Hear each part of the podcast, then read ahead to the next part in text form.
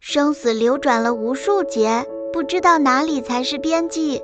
为了救一个众生，都要多劫的行菩萨道，何况每一劫中都能救度解脱无量的众生。所以修行菩提道，又怎能生起疲惫厌烦之心呢？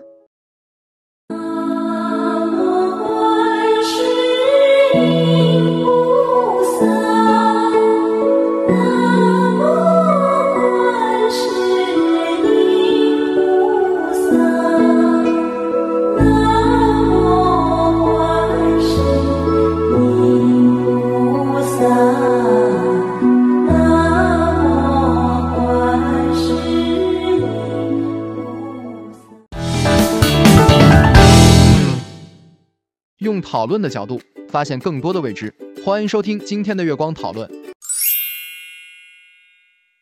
今天我们带来了两段话题，现在由我为大家讲述逢苦不怨的话题。逢苦不怨的意思，就是当我们行者遇到一些对境，感受到对心有所遮障、有障碍的时候，会有苦感；而感受苦感的时候，不应该有怨言。为什么不应该有怨言呢？十因果法当中讲，种何因得何果，所以当逢苦之时。我们要观其缘起，而不是生起怨言。当我们面对苦境的时候，如果没有智慧，没有能照破的能力，都会牵连出很多散乱的东西。散乱的心，有的时候是嗔相，有的时候是痴相，都会出现。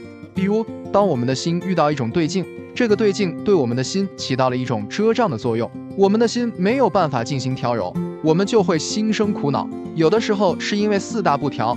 四大疲劳也会勾起我们昏沉掉举等。有的时候，在我们文思修持的时候，对于这些法义见地，还有陀罗尼法则，我们没有办法进行通达，或者是说思维不上去的时候，这里面会产生一种新的遮障。而这个遮障不是法带给你的，而是你自己无知带给自己的一种作用，这都会使我们升起烦恼。所以逢苦之时，就是我们的心遇到一种领域，这个领域是一种遮障。在这种遮障的环境下，我们就会升起烦恼，会有一个苦感。但是作为修持菩提道的人，我们不应该像迷惑的人一样。其实，当你升起一种心态去不悦的时候，苦感并没有减少，反而会随着你的不满不悦而有增势。所以，修行人在遇到这种苦的时候，我们首先要抉择的是纠察它的缘起法，而不是苦感本身。所以，章句略说刑法中告诉我们，一切众生逢苦之时，苦恼一生。若道中人逢苦之时，应观缘起，如是因，感如是果。古有一言：菩萨为因，众生为果。须知现前所受，皆因过去因缘法。同样现今所念所行，将招感来世之果。众生种下恶果之因，不生惧怕；当果报现前，则生怨言。菩萨不尔。菩萨以明达智慧，得知众何因得何果，因此菩萨谨慎，不敢何恶，亦知现前所受之苦。皆因过去所种恶因而来，故而欢喜忍受。那么接下来的时间给到同修，为大家分享另一段话题。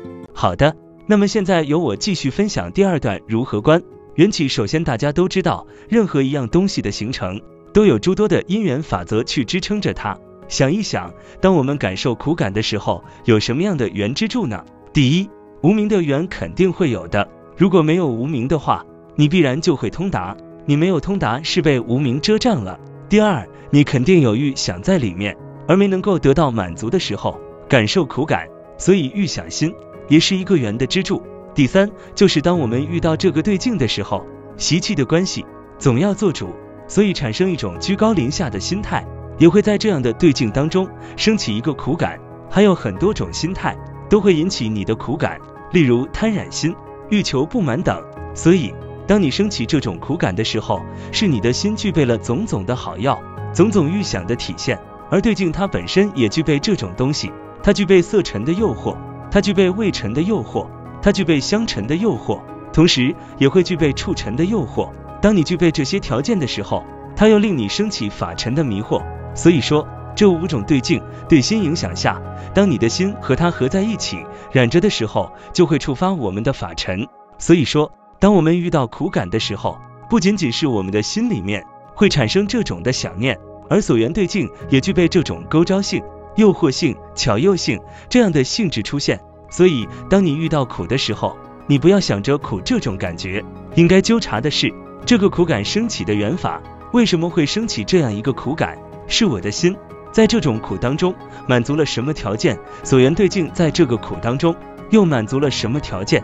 两者的对境，还有你自己的心与这两种境界相合合之后满足的这个苦。所以我们要去纠察的是这个苦感形成的缘法，用智慧去破除苦的束缚。正如章句中告诉我们：行者当知，一切苦痛源于欲想，比求解脱，于此障法舍离，助于证据。这就是我们本期所有内容。大家也可以通过微信公众号搜索“大明圣院”了解其他内容。Gagashow 搜索 Tarni，Apple 播客或小宇宙搜索“荣正法师”。感谢大家的收听，我们下期再见。